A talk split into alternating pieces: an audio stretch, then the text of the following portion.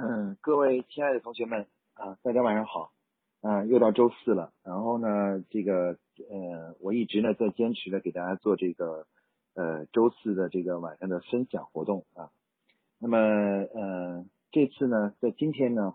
我呢跟大家呢这个换一换口味，来我们来一起分享一本书啊。呃，这这个分享可能要分两次，这一次这一周和下一周啊，连续分析两分享两次，跟大家一起来分享一本这样一本书。呃，刚才呢，这个助教老师已经把这个书呢这个封面发给大家了，大家呢有时愿意的话可以去啊去在网上看一看这本书啊。呃，这本今天我想跟大家分分享这本书呢是呃最近我读的一本书叫做《原则》啊，《原则》。嗯，这本书呢，我觉得是对我是很有启发的啊。嗯，因为我们我呀，从毕业以后工作到现在呢，其实呃，我一直思考的一个问题就是说，呃，在过去的生活中啊，有些东西做得很好，做得很不呃，也有些东西呢做得不好啊。那么我呢一直在想一个问题，就是说我怎么样才能够呃把这些。生活中过去生活中的经验进行总结，总结完了以后的话呢，能够把它变成一些有益的东西呢，然后呃告诉我的同事们，或者是告诉我的同学们，或者到告诉我的孩子啊，告诉我的孩子。后来呢，我就看到这本书啊，我觉得这本书呢，其实这本我们今天要分享的这本书呢，叫《原则》这本书呢，其实就是一本一本很好的，就是呃，就是某一个专家对于自己的。这个人生啊，进行了这个概括和总结啊，把他自己呢感触最深的有益的一些东西呢，把它总结出来。他总结出来以后呢，他给他起了一个名字，就叫做什么呢？叫做原则啊，叫做原则啊。这个，然后呢，他分享给我们啊。那所以说呢，我觉得这个呢，其实我今天呢也非常想结合这本书呢，就是跟跟大家一起来分享一下，就是我个人在。过去的这个若干年的工作工作生活中啊，呃，觉得自己的哪些地方做得好啊，做得不好，然后中抽提出的也是一些原则啊。我们正好就能够结合这本书啊。我发现呢，其实，嗯，当我们认真总结的时候，我们会发现，我会发现呢，呃，虽然表达的方式不同，但是其实得出的结论呢却是一样的啊。我觉得我自己呢对很多事物的看法和这本书里所讲的呢是高度的一致的啊。只不过我们表达的方式呢。有所不同，所以我会就会结合了这本书呢，想跟大家一起来分享一下，就是呃这个我们在生活和工作中啊，呃就是应该遵循什么样的一个原则，才能获得一个更好的啊或更美好的一个生活啊，那个呃一个幸福的生活啊，呃这个这个主题呢，实际上是呃不同于我们之前谈的主题，因为我们中之前谈的主题呢，可能很多呢是关于啊。嗯，在营销啊、管理中啊，某一种做法呀，或某一种理念啊，那今天呢，其实我们是回到了一个最低、更加更加高层面的，其实从一些啊人生观啊啊这个层面啊去跟大家进行一些沟通，就是说啊，我们通过这本书呢来看看，嗯，我们怎么样才能做一个真正的成功的人啊，成功的人。那希望大家呢能够今天在聆听的时候呢，能够啊抱着一个啊交流的这种态度啊。其实不是去评判说这样说是对还是不对，而是应该去抱着一种交流的态度来看，说这个种说法对于我们来说是否是有益。好，下面呢我就跟大家一起呢来分享一下这本书啊。这本书呢是由是由一个美国人啊叫做 Roy 嗯 Dalio 啊，这个翻译成中文的叫瑞达利欧啊这个人写的啊，这个大家看到那个封面呢就可以看到啊。呃，这本书呢据说呢受到了比尔盖茨啊。还有张瑞敏啊等这些这些人的这个高度的一个好评啊好评，呃这个比尔盖茨呢在呃这个前言上呢给他说的这个就是呃推荐那个序中呢说瑞达利欧呢曾向我提供了非常宝贵的指导和忠告，你在原则一书中呢都能找到啊就是说他曾经瑞达利欧这个人呢其实也是一个顾问啊一个顾问，他呢给很多著名的企业家呢都成为提供了很多。建议和忠告啊，那么呃，他说呢，比尔盖茨说呢，这本书里面啊都可以找到这些建议和忠告。张瑞敏呢，在呃就海尔的主席呢就提出了说，康德在实用人类学中对人是什么作答，人具有一种自己创造自己的特性啊，但如何在复杂多变的环境和人际关系中创造出独特完美的自我呢？原则一书给出了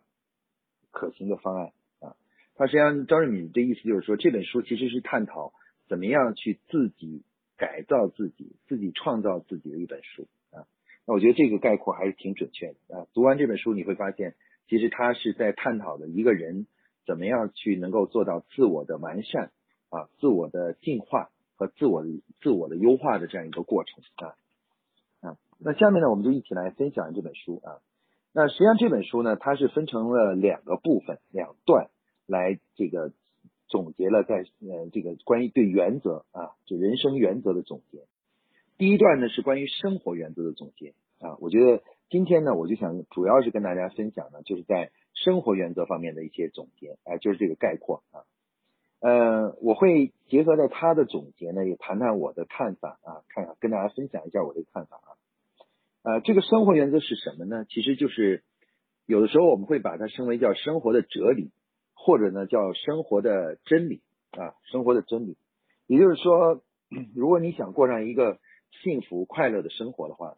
那么你应该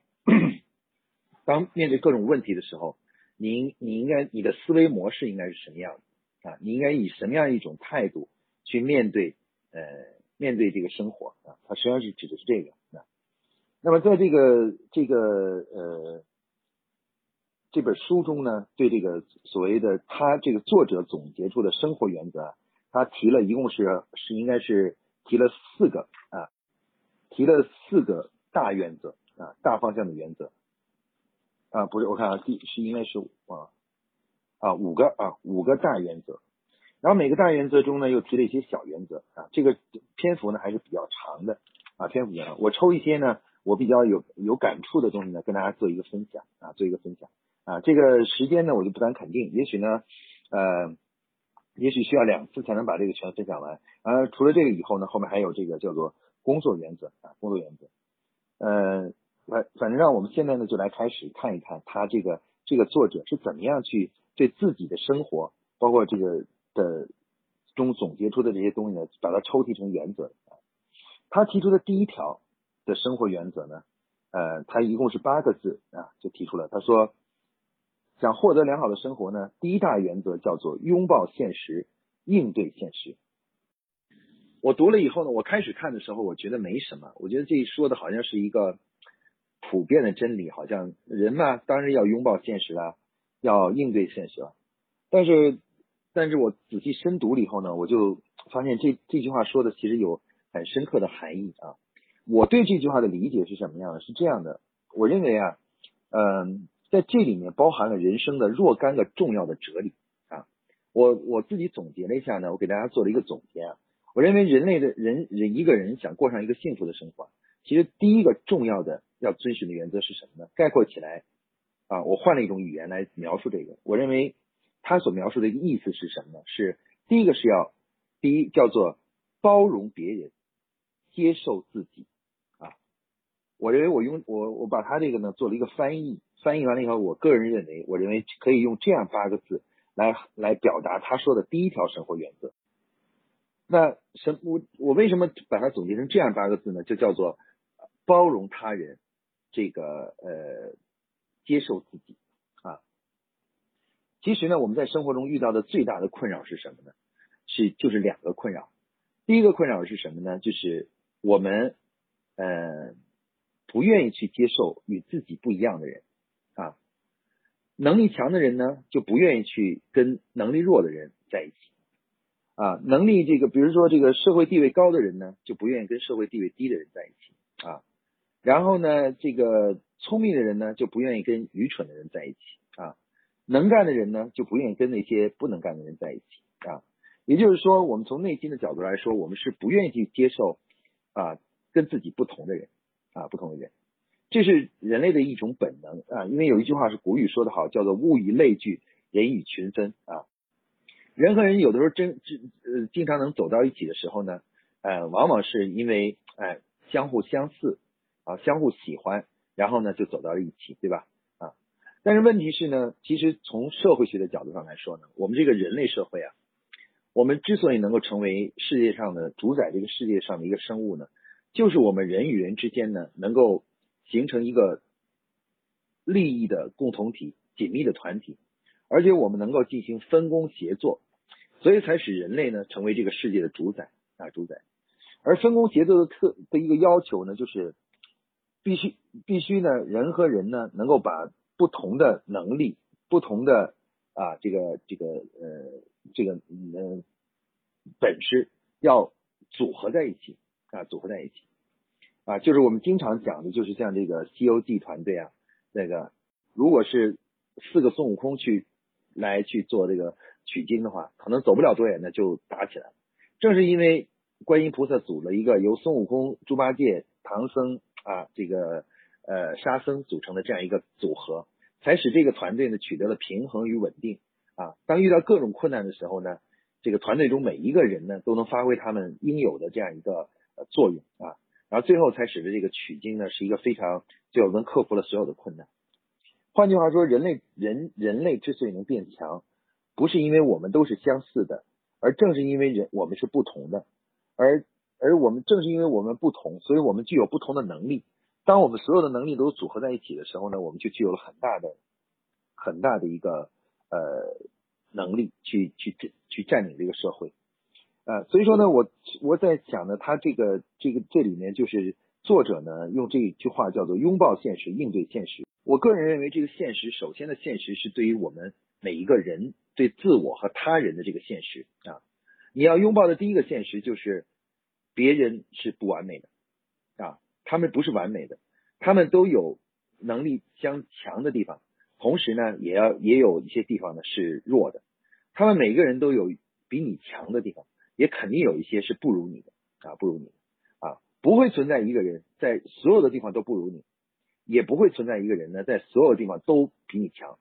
啊，比你强。其实从某种意义上来说，人和人的差距呢虽然有有差别，但是其实那个差异呢并不大啊，并不大啊。那这个如果你去跟那些世界上的一些名人在一起，你发现其实他们也是普通的人。只是在某一个领域、某一个方面呢，比我们强了很多。所以我觉得作者在这个书中呢，所描述的第一个生活原则是什么呢？就是要接受他人，接受他人是不完美的。那我为什么我们在这里要强调这一点呢？因为如果我们不能接受他人的这个缺点和问题的话，我们就无法去和他人进行合作啊，合作。那么在现代这个社会里的话呢，如果你只靠你个人的能力，无论你有多强，如果你不与他人去合作的话，你你是不可能获得一个幸福的生活的。所以，一个我觉得他提出的第一条这个原则就是什么呢？就要要有一个能够接受他人的这这样一颗包容之心啊，包容之心。只有通过去包容他人，才能够什么呢？才能够去团结其他人，团结了人。才能让自己呢的能力的的梦想呢得到实现啊，得到实现。那我认为这个呢是他提的这个第一条原则的一个核心思想啊。那么他提的这个，刚才我总结的第二条呢是什么呢？说除了接受他人，就是包容别人，同时要什么呢？要接受自己啊，接受自己。我们说人怎么会不能不接受自己呢？其实呢，我们发现啊，我们对于自己来说啊，我们能够接受自己的优点。但通常呢是不愿意接受自己的缺点。那我尤其是在我们年轻的时候，当嗯别人说我们在某个方面有问题，就是能力不够或嗯做的不足的时候，我们是会有很大的反弹的。我们觉得别人说的不对啊，别人说的这个就是是不嗯不确切、不完整的，或者别人对我们的评价是不公正的啊，不公正的啊。但是呢，实际上当我们随着年纪的增长，阅历的增长以后，我们会渐渐的发现自己身上确实有些方面就是不完美的，甚至是不如他人的。嗯，就拿我个人来说吧，我自己呢是算生活的经历是很顺的啊，考大学考上了清华，然后工作的话就去了最好的公司保洁公司，然后呢离开公司以后马上就成立了自己的公司，而自己的公司也做的比较顺利啊，一切都其实都是顺风顺水的。所以我自然觉得自己身上呢，就是呃，所有的东西东西呢都是优点啊，几乎没有缺点。我会曾经有一段时间就这种自我膨胀啊，自我膨胀。当别人说我有什么缺点的时候呢，我就产生激烈的、极大的反弹啊，我就会说你是嗯，我会去试图去呃打击那个人，否定那个人，然后说明说明是他是错的，然后最后的目的还是证明什么呢？证明自己是呃对的，自己没有这样一个缺点啊。但是事实上呢，随着时间的推移呢，我就发现呢，这个。当上到年上到一定年纪的时候，我就发现啊，实在是不得不承认，自己身上是有很多很多缺点啊。比如说，我做做很多事情的时候，我对一般的事情是缺乏耐心的。我做很多事情的时候，别人可以耐下心来，认认真真的做，把它全做完。我往往会做到一开开个头做了一部分的时候，我就开始失去了耐心了，就感到很烦躁，那就很烦躁。啊，我我发现这个我是无法克服这个的。我发现现在到现在为止，我做很多事情的时候，仍然会出现这种情况。当我做一件事情无法深入下去、细心下去、耐心下去、深刻的去思考一个东西，啊，时间一长，我就开始感到很烦躁。那后来我就发现，我承认这一点。当我发现我承认这一点以后呢，开始的时候是有点痛苦，但是很快呢，我就发现我进步了。为什么呢？因为正是因为我承认了我自己有这个缺点。我就发现，我就马上在我身边就发现了一些其他人的优点啊，其他人的优点，而我发现他们那个优点正好是弥补了我的缺点啊。我没有耐心，但是我身边是有一些人很有耐心的。我做事情呢，有的时候会比较跳跃，而那些人呢，做事情却很稳定，很稳定。我当我一承认啊，我一承认自己有这样的缺点的时候，我突然发现我的视野就宽阔了。我就能够知道哦，身边有哪些人其实是很好的，他们跟我正好是一个互补啊，他们身上的优点正好弥补了我身上的缺点啊，我甚至有的时候不用不用去试图再去改变自己的身上的缺点，然后我只要跟他们合作就可以了啊。那我觉得概括下来呢，其实这我认为这是我们做人啊人生中的第一个人生原则，就是要学会。去包容他人，也就是说，看别人的时候呢，要多观察他们身上的优点；看自己的时候呢，要接受自己不能的，在某些方面不能的这样这个缺点啊。我认为这个其实确实是人生这个把追求获得一个幸福生活的一个关键。很多人之所以不能够获得幸福生活的主要原因。其实并不是有钱没钱啊，并不是这样，而是他始终无法解决一个基本问题，就是怎么样能够包容他人。另外一个呢，怎么样能够接受自己身上的不完美和不足？所以我觉得这个作者在这一段时候写的这个这个内容啊啊，非常好的去诠释了诠释了什么呢？诠释了就是说呃，人生的一个第一个重要的原则，就是要接受这个现实。这个现实就是说，别人身上总有一些你不会、你不、你不能的优点，而无论你有多多么优秀，你身上也有总有一些事情是你的你不能的啊。换句话说，你要接受这个世界上没有任何人，包括你自己在内是完美的啊。那么在你看来，任何的一个年轻的或者比你比在在你看来比你差的、比你弱的人身上。其实都有什么呢？都有这个比你强的东西啊。那我觉得这种呃这种心态啊，保持这样一个心态和坚持在做事做人的时候呢，坚持这样一个原则呢，是我们每一个人取得人生成功的一个关键啊。那在古代的时候呢，这个有很多先贤呢，都反复在用各种方式表达的这个概念。比如说孔子说“三人行，必有吾师”啊，他实际上就是在表达的说，其实每一个人身上。都是有值得学习的东西的啊，值得学习。而也就是反过来说，我们自己呢是有不完美的地方。我认为呢，就是前面说的呢，可以概括为这个本书中的呃第一个呃重要的呃原则。当然，我觉得我认为作者呢在这本书中呢有对某些问题的阐述呢，可能是因为为了要成书的这个缘缘故，所以说呢写的有点啰嗦啊。呃，从某种意义上来说呢，这个抽题的原则有点过多了啊，就他他把一个。其实可以说的比较概括的原则呢，就是呃用更很多很多的原方方式，那很多很多语言进行描述啊。不过没关系，我觉得我我我希望通过这个我的这个概括总结呢，帮助大家来进行概括和总结啊。嗯，那么在这个生活原则部分，本书呢提出的第一个观点呢就是这样的，其实就概括起来就是说包容他人，接呃接受自己啊。包容他人呢就是说要嗯看到他人身上的优点。接受自己呢，就是看到要看到自己身上的缺点啊。在我们中国古语中呢，把这个称为叫做知人者明，知己知人者智，知己者明啊，也就是所谓的明智啊，明智。了解他人呢，叫做智慧，然后叫智，然后呢，了解自己呢，叫做明啊，就叫做明。我们希望他说呢，其实我们每一个人呢，都要努力让自己做到明智啊，既要能够了解他人，也能了很好的了解自己啊。嗯，那么在这个书中呢，其实他第二段呢，在这个生活原则中的阐述中呢，就提出了另外一个重要的一个生活原则。我我对这个原则呢，也可以呃，也认为也是讲的很好的啊。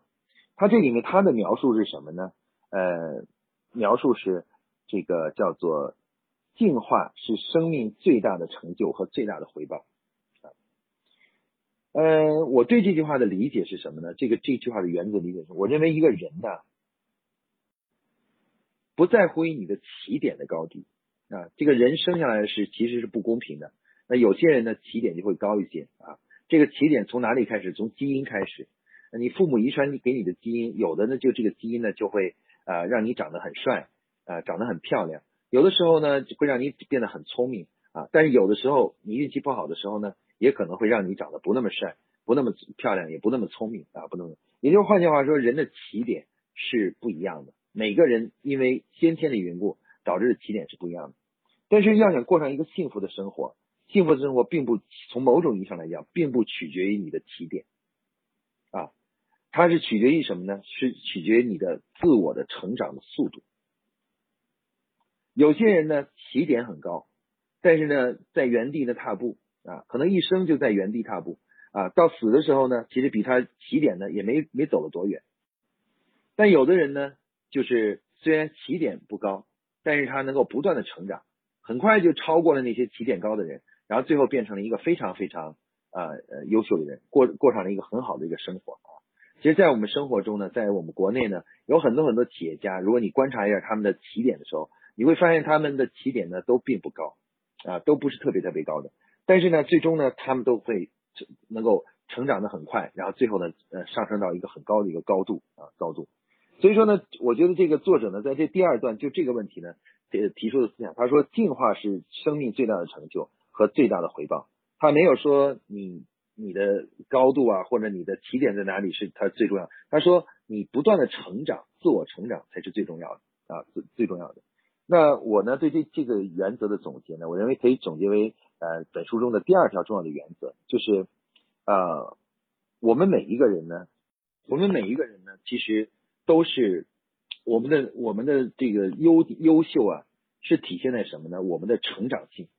换句话说，就是嗯，你不要过于在意你的现在的起点啊，包括你现在的境遇，甚至比如说有的有的同我看到我的那些新员工，他们有的人呢，呃，进到不同的企业的时候呢，有的人进去以后的话呢，可能拿到同即使是同班同学。啊，有的时候到这家企业拿的工资呢，就比其他同学会高一点啊。那么那些拿工资低的同学呢，就觉得心里很不平衡，觉得为什么啊？我说明自己的运气不好啊。其实呢，呃，像这些呢，我，嗯，就是刚才我们说，其实很多这样的新员工呢，他们呃，往往是嗯，这个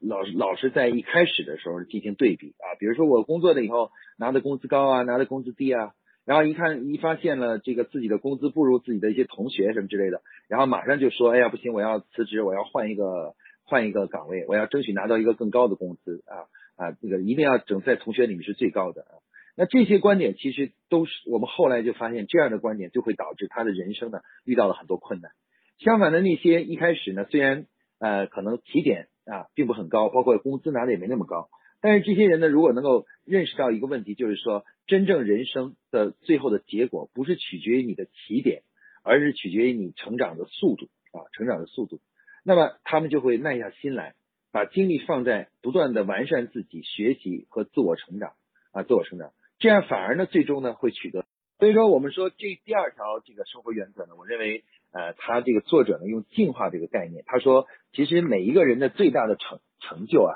是看你从出生的时候到到你这个这个这个到你死的时候，你的成长的空间有多大，或成长的高度有多大。其实并不在乎于你的起点在哪里，你的终点在哪里，而是在于这个最终你的这个一生的自我成长和自我进化。我觉得这一点对我来说是一个听看完以后是很有启发啊！确实我认识到，真的人的人的人的这个人的幸生幸福，包括梦想啊，能不能实现一个幸福的人生，能不能获得，真的是不取决于啊我们开始在哪里，甚至我们的终点在哪里，也不取决于这个。而是取决于我们在这一生中啊，自我有有没有了多大的成长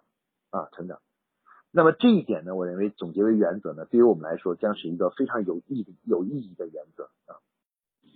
那在这个本书中呢，他也还总结了一些其他的生活原则，比如说他这里提出了一个叫做呃，就是呃，理解自然提供的现实教训啊。这个我我觉得这本书之所以。这个有时候听起来他这个话呀不是特别的顺呢，是因为这个翻译的缘故，就翻译的不是特别特别准确啊，就没有我们的。但他我看完仔细看完这一段以后呢，我觉得嗯，我能我理解了他所说这个原则啊。他说呢，刚才呃按照之前在说的话呢，就是说呃第一第一个原则呢就是宽容他人，接受自己啊。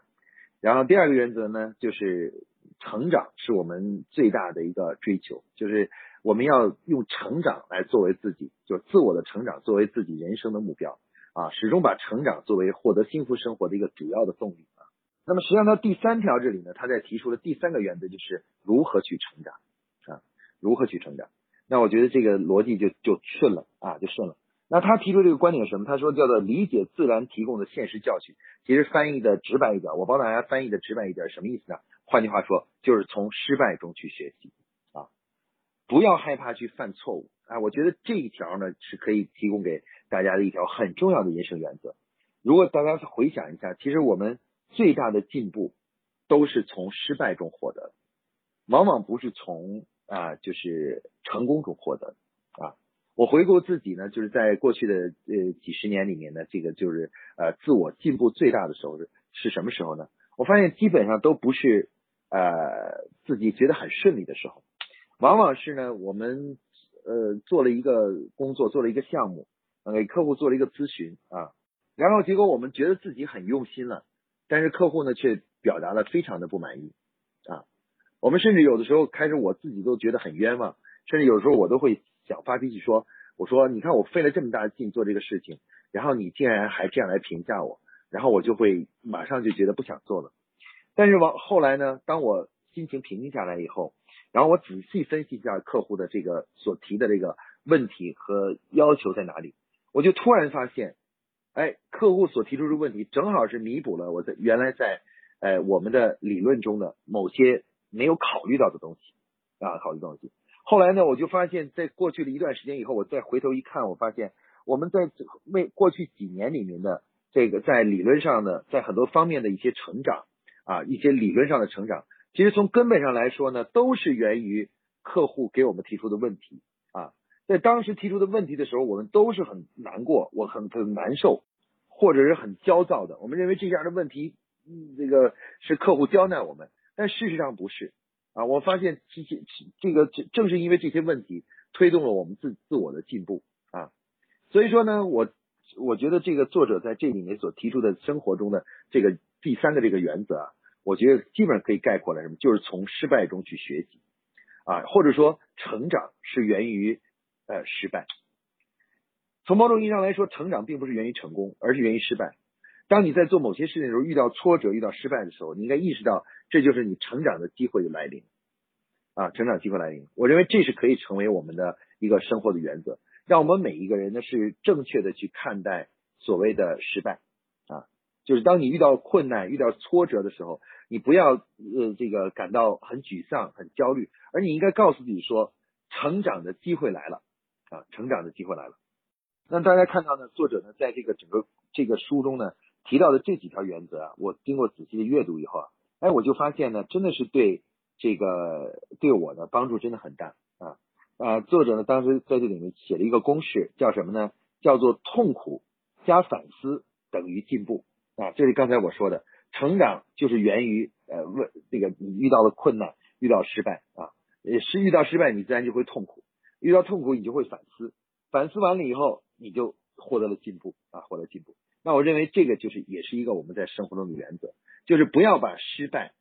哎，当成是一种阻碍啊，而把要把要把它当成一种我们成长的动力。而事实也证明，啊，我们敢于去尝试，即使是失败了也没有关系啊。但是呢，往往这个失败会成为未未来我们成长的一个动力啊，动力。这个呢，就是呃，我总结的他前面关于生活原则中的呃第三个重要的原则啊，第三个原则。那我认为呢，还有一个呃第四个原则啊，我今我们今天就谈这四个原则啊，呃，反正大家呢到时候也可以去读一下这本书，你们也会有自己的看法啊，自己的看法啊。那我认为他这里面书中呢总结的第四个原则就是什么呢？就是说，刚才我们谈到了说你要在失败中去成长啊，在敢不要害怕失败，要把失败变成自己成长的动力啊，这个动力啊，挫折与失败都是你进一步成长的动力。但是问题呢，还有一个反过来的一个问题，就是说呢，他在第四条这个原则说呢，说最人最重要的东西是是人是不要怕失败，但是呢，却不能够不吸取教训。换句话说，我们不怕一个人犯错误，最害怕的是什么呢？是不吸取教训，在一个同样的问题上反复的犯同样的错误啊。那我认为他这个提出的这个所谓生活原则中的第四个第四个原则就是什么呢？就是要善于吸取教训啊。我们是允许失败的，我们甚至可以从失败中获得成长。但是怎么样才能成长呢？成长的一个重要的前提就是要不断的反思、吸取教训，这样才能获得成长啊。那所以说，作者呢在这个第一段的这个生活原则部分啊，就对这个问题就就提给我们提出了这样四个。我个人概括起来是四个方面的原则啊。他说，呃，第一个啊，要包容、接受现实，包容、包容他人，接受自己啊，要承认他人身上有优点，要也要承认自己身上有缺点啊啊。然后呢，第二个呢，就是什么呢？就是说，这个要认识，要坚信，成长才是最大的成功啊。起点、终点不重要。成长才是最大的成功。人生看的是你成长的高，成长的高度，而不是最终呃起点高终点的高度啊。我觉得这一点，我认为是一个非常好的原则啊。当我们看待很多事情的时候，然后第三点呢，就提出了什么呢？提出了就是说，成长的动力是往往是源于挫折与失败啊。很少人这个成长动力是来源于呃就是成功的。啊，大多数的这个这个成长动力都是来源于来源于不断的挫折和失败啊。这正因为这些失败和挫折，反过来推动了你自我的成长啊。每一次你遇到挫折了，其实就是一次成长的机会啊。那刚才要说的第四个原则就是什么呢？就是把失败变得要有意义啊，要从失败中去吸取教训啊。如果你说成长呃这个失败是成长的动力，然后你就一味的去追求所有的事情的失败的话。那最后的结果就是，如果你没有去吸取教训啊，呃，把失败变成一次有意义的失败的话，那实际上你失败 n 次也获得不了成长。所以这里总结的第三、第呃四个这个人生的原则就是，一定要学会那在失败和挫折中呢吸取教训啊，争取呢不要犯同样的错误啊。那我觉得这本书给我的一个很大的启示是什么呢？就是。其实有的时候我们可能需要坐下来，呃，思考一些这些本质的东西啊。我们有的时候经常会习惯去讨论一件事儿，我做的对还是做的错啊，做的错。但是我们有的时候不会说，我们概括的来思考一下自己在过去的一段时间啊，一些一些年里面，到底哪些呃方式总的那个做事的方式是对的，哪些是错的。而这本书呢，其实通过用原则这样一个概念呢，呃，其实提示我们每一个人呢，可以对自己过去的人生呢进行一个总结啊，总结一下说呢，呃，根据我们的人生的体验的话呢，我们认为我们怎么样去做会更好啊？刚才我抽题的这四条原则呢，我认为是可以供大家借鉴的一种，可以成为一个更好的自己的一些基本原则啊。那么今天呢，我跟大家这个分享呢，就分享到这里啊。然后呢，下一周呢，我们再来呃看一看这个书中呢，对于工作中的原则的一些介绍和分享啊。我再再带着大家一起来分享。好，那么今天呢，我们这个微信分享呢，就给大家讲到这里啊。谢谢大家啊，晚安。